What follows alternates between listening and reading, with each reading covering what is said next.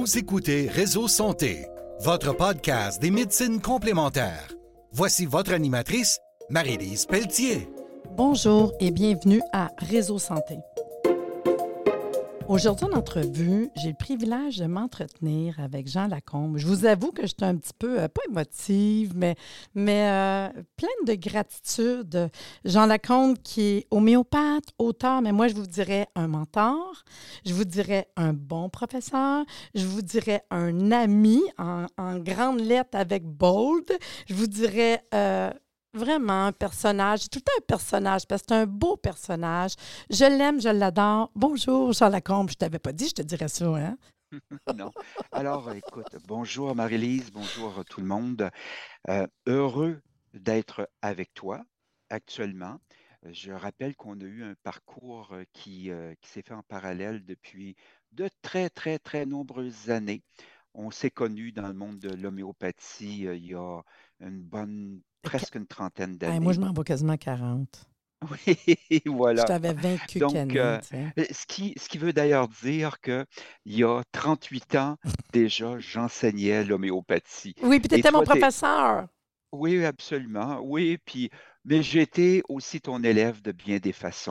Alors voilà pour euh, une petite mise en bouche de qui nous sommes un par rapport à l'autre. Puis moi, je veux savoir, pour les gens qui nous écoutent, les auditeurs, euh, peut-être un petit peu euh, l'histoire de, de ton parcours, ce que tu as fait, puis t'amener jusqu'à aujourd'hui parce que tu as quand même beaucoup de connaissances. Puis tu sais, on a fait la parenthèse de auteur. Je peux dire que tes livres, je les ai, je les aime, je partage à mes étudiants, puis euh, j'en parle. J'ai même un que j'ai acheté une deuxième fois, là, tellement qu'il était usé. Hmm. Fait que moi, je trouve ça le fun d'avoir au moins ton parcours pour les auditeurs. Bon, écoute, résumé, 38 années en quelques secondes, je te dirais, voilà, il y a 38 ans, j'ai ouvert une école d'homéopathie ici au Québec. Cette école a grandi, grandi, grandi. Il y a eu des gens d'un peu partout qui sont venus. Un programme qui était assez important aussi en nombre d'heures. Mais à travers tout ça, c'est vrai, l'écriture de quelques livres. Je pense que le plus vendu, il l'est en France notamment. C'est un livre sur les remèdes homéopathiques qui s'appelle L'âme et l'essence de 100 remèdes homéopathiques. Ceci dit, il y en a eu d'autres. Le tout dernier dont on va parler dans quelques minutes, c'est Approche homéopathique de l'autisme. Alors, j'en dirai un peu plus tout à l'heure. Pour terminer, je dirais que pendant toutes ces années d'enseignement, j'ai eu l'occasion de faire euh, venir au Québec des homéopathes d'un peu partout dans le monde. Ouais, Soit on a vu de l'Inde, ouais. soit on a vu du Costa Rica, évidemment de la Belgique et de la Ouais. France, dont le fameux, l'étonnant, le surprenant Didier Grand-Georges. Tellement, tellement, euh, bon voilà, tellement sympathique. Et ça, ça m'a aussi permis, cette homéopathie, pour laquelle j'ai beaucoup de gratitude, de voyager dans une douzaine de pays dans le monde pour aller Mm. donner des cours et des conférences. Alors voilà, on en est aujourd'hui, au moment où on se parle, on est euh, en novembre 2023 et il y a d'autres projets d'écriture et il y a d'autres projets de voyage, mais il y a au quotidien des cours à donner. Et voilà. Puis, tu sais, moi, je regarde parce qu'en fait, ce qui fait qu'on est ici aujourd'hui ensemble, j'ai trouvé ça mignon.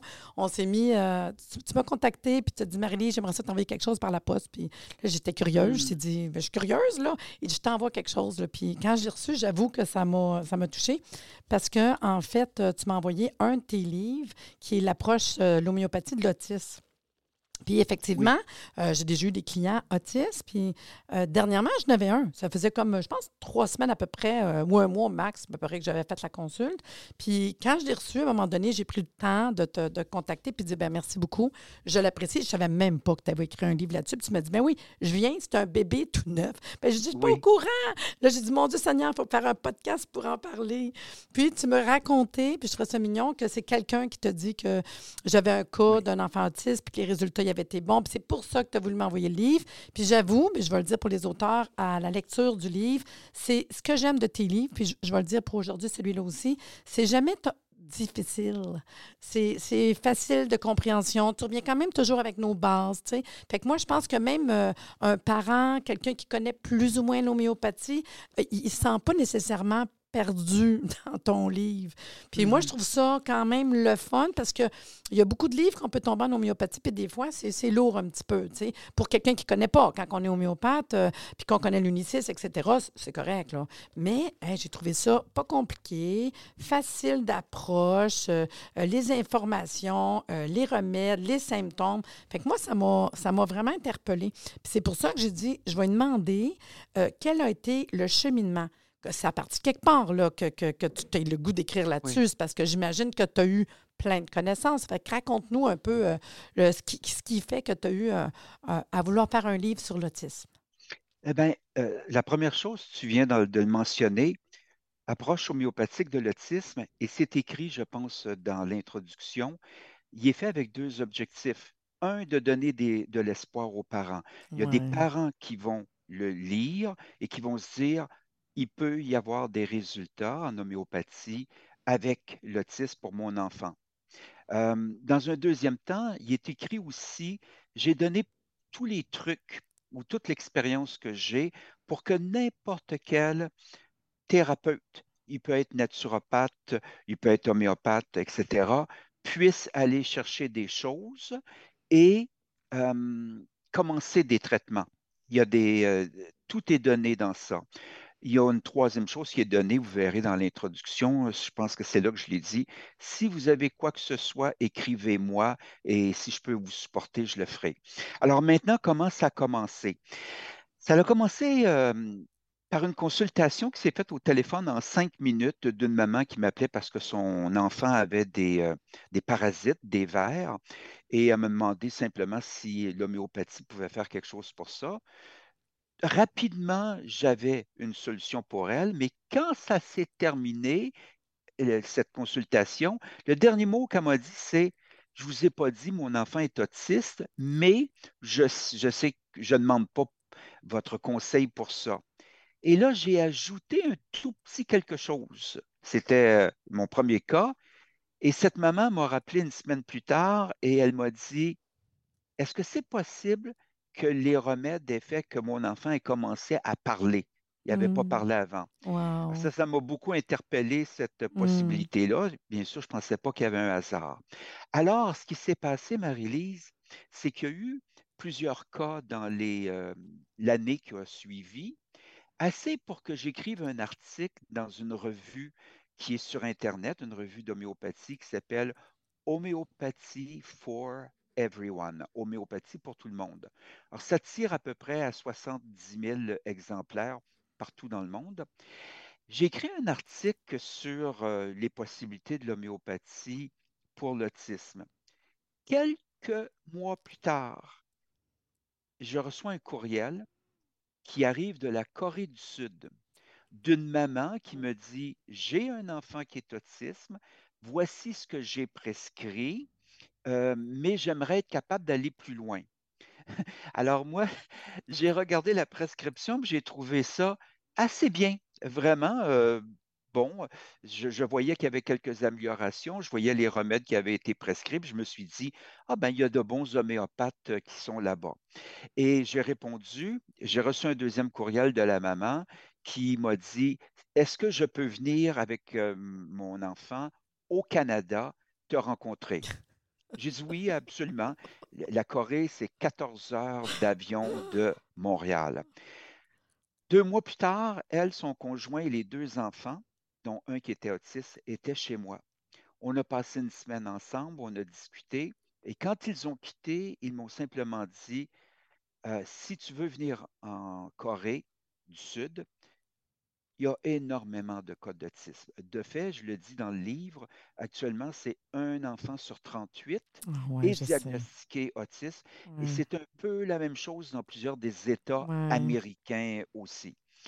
Alors, il y a eu une première, euh, une première euh, rencontre qui s'est faite là-bas où j'ai donné des cours, mais j'ai reçu une quarantaine de, de- de mamans avec leurs enfants. Et cela, sur les, sur cinq ans, ça s'est produit à de nombreuses reprises. Ça s'est arrêté avec le COVID, mais ce qui ne s'est pas arrêté avec le COVID, c'est les rencontres par Internet. Ben oui. Parce que comme j'y allais une fois par année, Mm.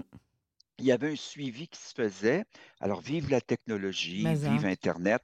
Et trois fois par année, je re- rencontrais les mamans euh, sur Internet et je voyais ce que les prescriptions avaient amené, Hmm.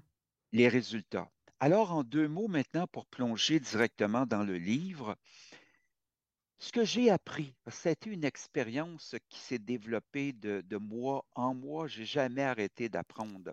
Ce que j'ai appris et ce, que- ce dont le livre parle, D'abord, le livre identifie quelque part au chapitre 5, 6 ou 7, je ne me souviens pas, une quarantaine de symptômes qui revenaient sans arrêt chez Mm. ces enfants-là. Mm. Bon, ben, des troubles du langage, des gros retards du langage ou parfois l'enfant qui ne parle pas du tout, des problèmes de communication, de sociabilité, des problèmes de comportement, l'hyperactivité parfois, ou, ou le contraire, des fois des enfants qui sont euh, complètement seuls et puis qui ne sortent pas de leur bulle du tout. Bon, tout ça.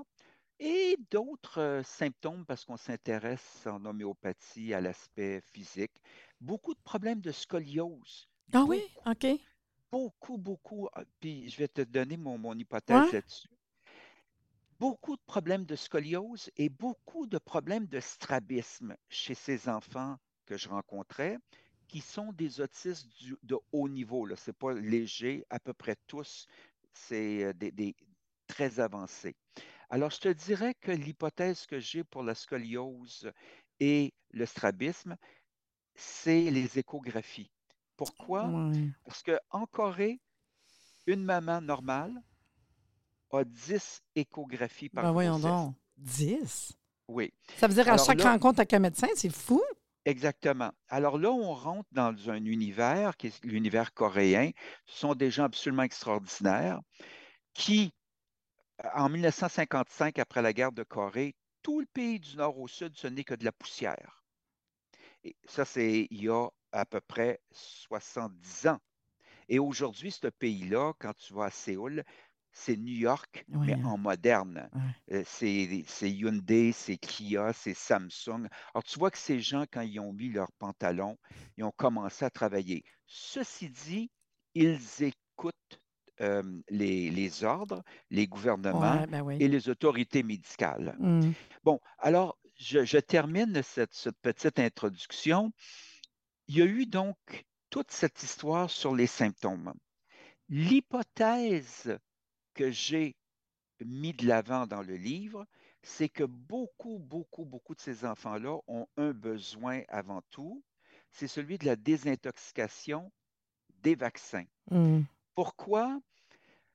D'abord parce que les enfants coréens, c'est commun dans d'autres pays aussi, sont énormément vaccinés. Mm. Dans un deuxième temps, il y a un certain nombre de parents qui sont capables d'identifier que mon enfant est entré dans une bulle où son comportement a changé après tel vaccin? tel Ah. vaccin. OK. Donc, il y a ces deux éléments-là qui...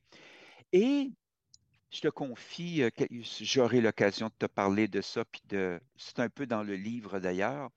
J'ai suivi des cours à un moment donné à distance avec un homéopathe australien que je ne connaissais pas, qui s'appelle le docteur Isaac Gold. C'est un homéopathe. Je me suis retrouvé sur Internet donc à prendre des, des cours et j'ai été euh, renversé. D'abord par la bonté de l'homme, parce que j'en j'en ressentais, la beauté, la gentillesse, mais il y avait aussi cette piste-là, lui, homéopathe uniciste, tu aurais tout compris, là, mais d'une façon, et tu aurais été nourri par, par le fait que à quel point ce que tu connais ressemble à ce dont il parle. Sauf que dans tout cet enseignement-là, et c'est dans le livre, il m'a expliqué comment deux remèdes homéopathiques, ROR, Mm. le, donc ça, c'est le remède du, homéopathique du euh, rougeole, euh, oreillon, rubéole. Ah non, je sais. Et le deuxième, le deuxième remède homéopathique qui est fait à partir d'un vaccin, c'est DTP, Mm. diphtérie, tétanos, poliomyélite. Bon, ouais.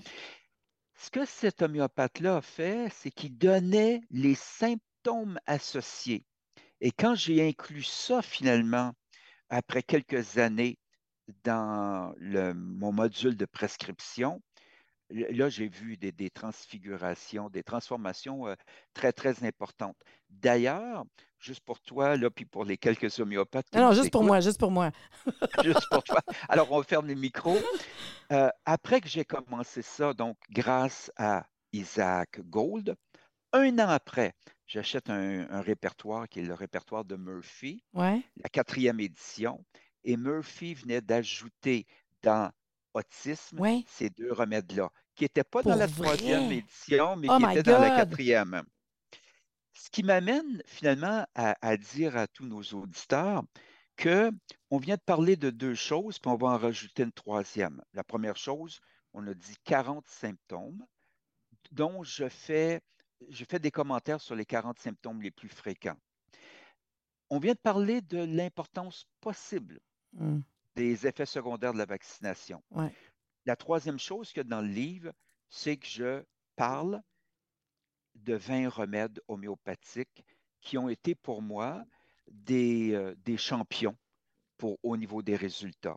Alors, les deux dont je viens de parler, puis sans nommer tous les autres, euh, tu parlais, euh, on parlait hors d'onde tout à l'heure de Médorinum. Médorinum, Nuxomica, Calcaria Carbe. Oui, oui, moi j'en ai vu. Exactement. Donc, je passe euh, ces remèdes en revue dans le livre et je passe des commentaires pour dire dans quelles circonstances je les ai utilisés et ce qui m'a aidé. Je terminerai cette présentation-là, puis je laisserai poser des questions. Il y a eu, euh, quand il y a des expériences comme ces voyages qui se font en Corée, euh, il y a toutes sortes de contraintes qui viennent aussi. Une des contraintes là-bas, c'est les enfants que je vois, je ne les verrai pas toutes les semaines. Je retourne au Canada dans trois semaines et là, il y aura des Zooms, mais il n'y aura pas des Zooms à toutes les semaines. Mmh. Donc, qu'est-ce que je fais? Alors, résultat de cette question, c'est je vais les rencontrer trois fois par année par Internet. Ce qui veut dire que je vais avoir à, à faire une prescription qui dure à peu près trois mois, trois mois et demi. Et qu'est-ce que je vais prescrire pendant trois mois et trois mois et demi qui va faire en sorte un seul remède? Non, je vais en prescrire plus qu'un. Et mmh. là, c'est dans le livre aussi, puis je le partage avec tous les homéopathes. En plus d'apprendre sur certains remèdes, ce qui a été une magie en ce qui me concerne, c'est d'être capable d'avoir cette technique de prescription qui disait le premier mois, en fait, les trois premières semaines du premier mois, prenez tel remède, puis une semaine de repos, mais une semaine pour observer ce que ce remède aura mmh. fait. Le deuxième mois, on arrive avec un deuxième remède qui, dans la répertorisation, souvent était juste à côté ou un complémentaire. Et la dernière semaine de ce deuxième mois, on ne fait rien, on observe ce qui mmh. se passe avec le deuxième remède. Et le troisième mois, on recommence avec un troisième remède, parfois c'était ça, puis on observe. Ensuite, on se contacte. Le résultat de, cette, euh, de ce type de prescription, ça a été très, très, très souvent que les trois remèdes fonctionnaient. Il arrivait aussi parfois, plutôt rarement qu'un remède fonctionne moins bien, eh bien, celui-là, on l'éliminait pour la prochaine prescription.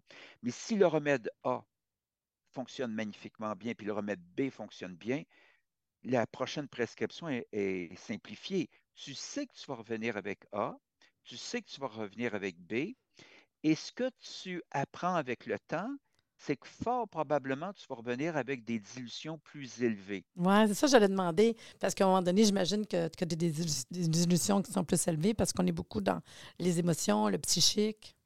Oui, on est beaucoup dans des symptômes qui sont très, très intenses. Mmh pour que euh, qui que ce soit ait des réactions très, très intenses, je pense que ça, ça illustre que la personne a beaucoup, beaucoup d'énergie et c'est pour ça qu'elle a des crises mmh. de panique, des crises d'anxiété, des crises à se taper dans le visage ou se taper la tête sur les murs. Si cette personne-là a des réactions extrêmement intenses, il faut trouver le remède de ces réactions et le donner fort probablement en haute énergie pour contrer les hautes énergies de la maladie. Mm. Et d'ailleurs, c'est une des choses qui vient dans le livre, c'est que à la longue, j'ai compris que les dilutions de 10 000, de 50 000, quand elles sont justifiées, puis ça s'apprend, hein, c'est pas, il n'y a, rien de, a rien de mystérieux dans ce livre-là. Il y a eu 800 consultations depuis 10 ans.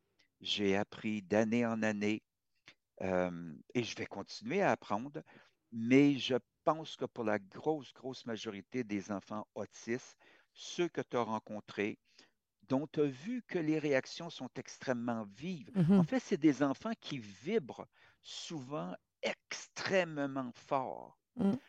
Si tu trouves le bon remède, puis là, je viens de donner une technique où tu en, utilises trois, par exemple, tu peux petit à petit vraiment t'en aller dans les hautes, hautes dilutions pour voir des, résultats. Mm. Alors, euh, voilà, c'est un petit peu, c'est ça, approche homéopathique de l'autisme. À ce stade-ci, c'est un petit peu, je pense, il y a un cas aussi, euh, un cas qui est bien expliqué dans le livre pour euh, illustrer euh, ça moins théoriquement puis plus pratiquement, d'un enfant qui va, d'un petit Coréen qui demeure maintenant en Californie. Il y a une grosse, grosse communauté coréenne en Californie. Euh, et j'ai aussi, à la longue, développé des gens, des consultations qui sont là. Mais ce petit enfant-là, son cas est expliqué et on voit de prescription en prescription sur deux ans, ce que tu as vu, toi, en faisant tes consultations, comment il y a des parents qui sont euh, vraiment euh, Mm. étonnés, euh, Ouais. enchantés de, de ce que l'homéopathie peut faire. Non, c'est bon, hein? Puis tu sais, c'est- le fun parce que des fois, on se sent en fait désemparé. Puis ça me fait penser à... Tout, tout le long que tu me parlais, là, ça me rappelait un peu les techniques Elmigère. Parce que la technique Oui. Elmigère, c'est justement faire euh, les thérapies séquentielles qui appellent, de venir nettoyer les vaccins. Parce que souvent, ça peut être juste ça. Puis en même temps, ça me rappelait euh, Dr. Christine Angelard, que tu as dû déjà vu- voir Oui, aussi oui, oui, qui fait de l'homéo, qui est un, un médecin, puis euh, c'est un médecin qui est pédiatre. Puis elle a dit, hein, j'ai une fois des conférences en homéo, puis elle a disait souvent, les enfants qui ont bien des problèmes, je commence par nettoyer. Puis tu vois, elle, ce qu'elle disait, parce que ça fait longtemps la conférence que j'ai dans la tête qu'elle a faite, elle, a disait souvent, elle dit, en cause, ROR. Rougeole, rubéole, elle dit celle-là, je ne sais pas pourquoi, mais souvent, quand on nettoyait celle-là, eh, la différence était incroyable. Puis, tu sais, c'est le fun parce que souvent, on ne réalise pas que, bon, c'est un geste anodin, un vaccin. Mais non, mais tu sais, c'est dans l'énergie de la personne. Il se passe de quoi? Bon, on ne réalise pas. Puis, c'est correct. Puis, moi, je respecte les gens. Mais effectivement, les vaccins peuvent être un, un facteur. Les vaccins puis les médicaments. Et les médicaments. c'est fou, Et les médicaments, tu as raison. Donc, c'est vrai qu'il y a plusieurs choses. Les vaccins, tu vois l'histoire des vaccins, euh, pour en parler, et puis je veux bien dire à tout le monde, je ne suis pas contre les vaccins. Non, c'est ça, moi aussi. Je suis juste comme dans l'idée que, comme n'importe quoi, parfois, un médicament, quel qu'il soit, a des effets secondaires. Puis ça peut Pas affecter quelqu'un, pas un autre. C'est tout. Ça dépend de l'énergie, tu sais. C'est ça. Maintenant, on a- notre réflexion s'est approfondie depuis trois ans. Mm. Parce que depuis trois ans, on a entendu parler, en tout cas ici au Québec, 24 heures par jour, tous les jours, de vaccins, vaccins, vaccins, vaccins. COVID, hein? Vaccin super efficace, 95% d'efficacité. Tu n'attraperas rien avec ça. Tu ne peux pas contaminer personne. Et finalement, quand on regarde tout ça, le- il y a deux vaccins qui très rapidement, après deux ou trois mois, sont disparus, donc des prescriptions, parce que les effets secondaires étaient trop nombreux. Mm. On s'est aperçu que le 95% n'était pas vraiment ça. On s'est Mm. aperçu qu'on pouvait aussi contaminer euh, quand on avait été vacciné, qu'on pouvait être malade. Je pense que notre premier ministre du Canada a été trois fois euh, malade euh, Oui. avec le COVID. Le président des États-Unis, Biden, a été cinq fois malade avec le COVID, des gens vaccinés. euh, bon, le point, en dehors de cette anecdote, c'est finalement un peu tout le monde, sa planète occidentale, en tout cas, s'est aperçu que la fameuse science, on Mm. a-tu entendu parler, puis les vaccins, puis etc., il peut y avoir des erreurs à travers ça. Mm. Et dans le cas de l'autisme, il n'y a pas juste les vaccins, Ouais, c'est un facteur qui est souvent important. Les émotions, Ouais. le, tout l'univers euh, énergétique aussi. euh, ce que je veux dire, c'est le 5G, euh, le, le fait qu'un enfant soit sans arrêt sur son téléphone. euh, Ouais. Eh, Parce que souvent, ça l'arrive, hein? Moi, ma cliente, oui. c'était ça. Elle a dit, j'ai demandé sa journée à l'enfant, puis elle disait, ben, après déjeuner, c'est la TV. Après ça, c'est la, la tablette. Après ça, à un moment donné, je dis, ben voyons, mais c'est la seule manière qu'elle avait la paix. Ben oui, maintenant, minute, wow, un enfant de 9 ans, à un moment donné. Fait qu'il a fallu qu'on jase un peu, que moi, je serais de mon bord, puis de votre côté, on va commencer à trouver de ralentir. Tu sais, c'est faut donner quand même. Mais tu sais, je je les comprends, les parents exté- exténués, puis qu'eux autres sont contents parce que quand ils donnent un cellulaire ou une TV, l'enfant est correct. Ouais, Ah, mais- c'est un repos pour les parents, hein, oui, ça c'est certain. Mais sauf que c'est ça. Nous autres, un peu, c'est rééduquer, puis d'aider, mettons, par rapport aux symptômes, puis d'expliquer la bouffe, l'alimentation, la TV, le contact avec l'enfant. Mais ils viennent de loin. C'est pas drôle, hein? On voudrait pas vivre ça, là. Ils sont pas... euh, c'est fou, mais les changements qu'on fait sont incroyables. Euh, je voulais savoir, si on veut plus d'informations ou si on veut acheter ton livre, on fait quoi? Ben, j'ai un site euh, Internet, c'est le site Internet de l'école. Alors, je donne le, nom du site chquebec.com. Je répète, chquebec.com. Et sur ce site-là, il y a une section qui est livres.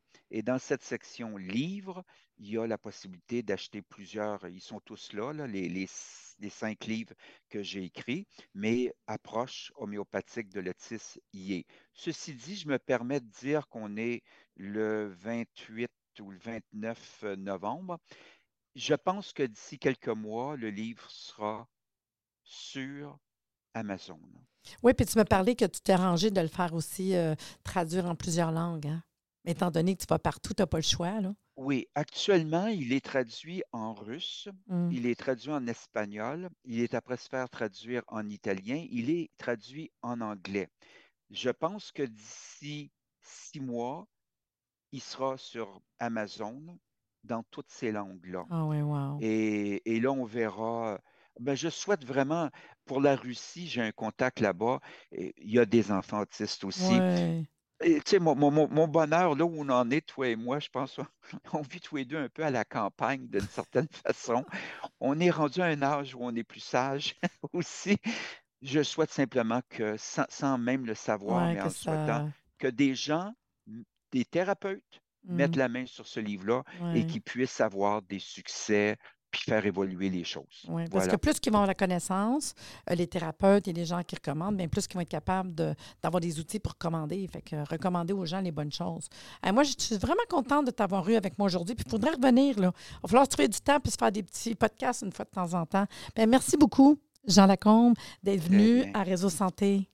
C'est un plaisir. Merci. C'était super le fun. Merci, les auditeurs. Merci de nous avoir écoutés. Soyez des nôtres tous les mardis à compter de 9h30 pour des entrevues avec un invité différent qui saura vous plaire. Si vous aimez le podcast, abonnez-vous pour être informé et partagez en grand nombre.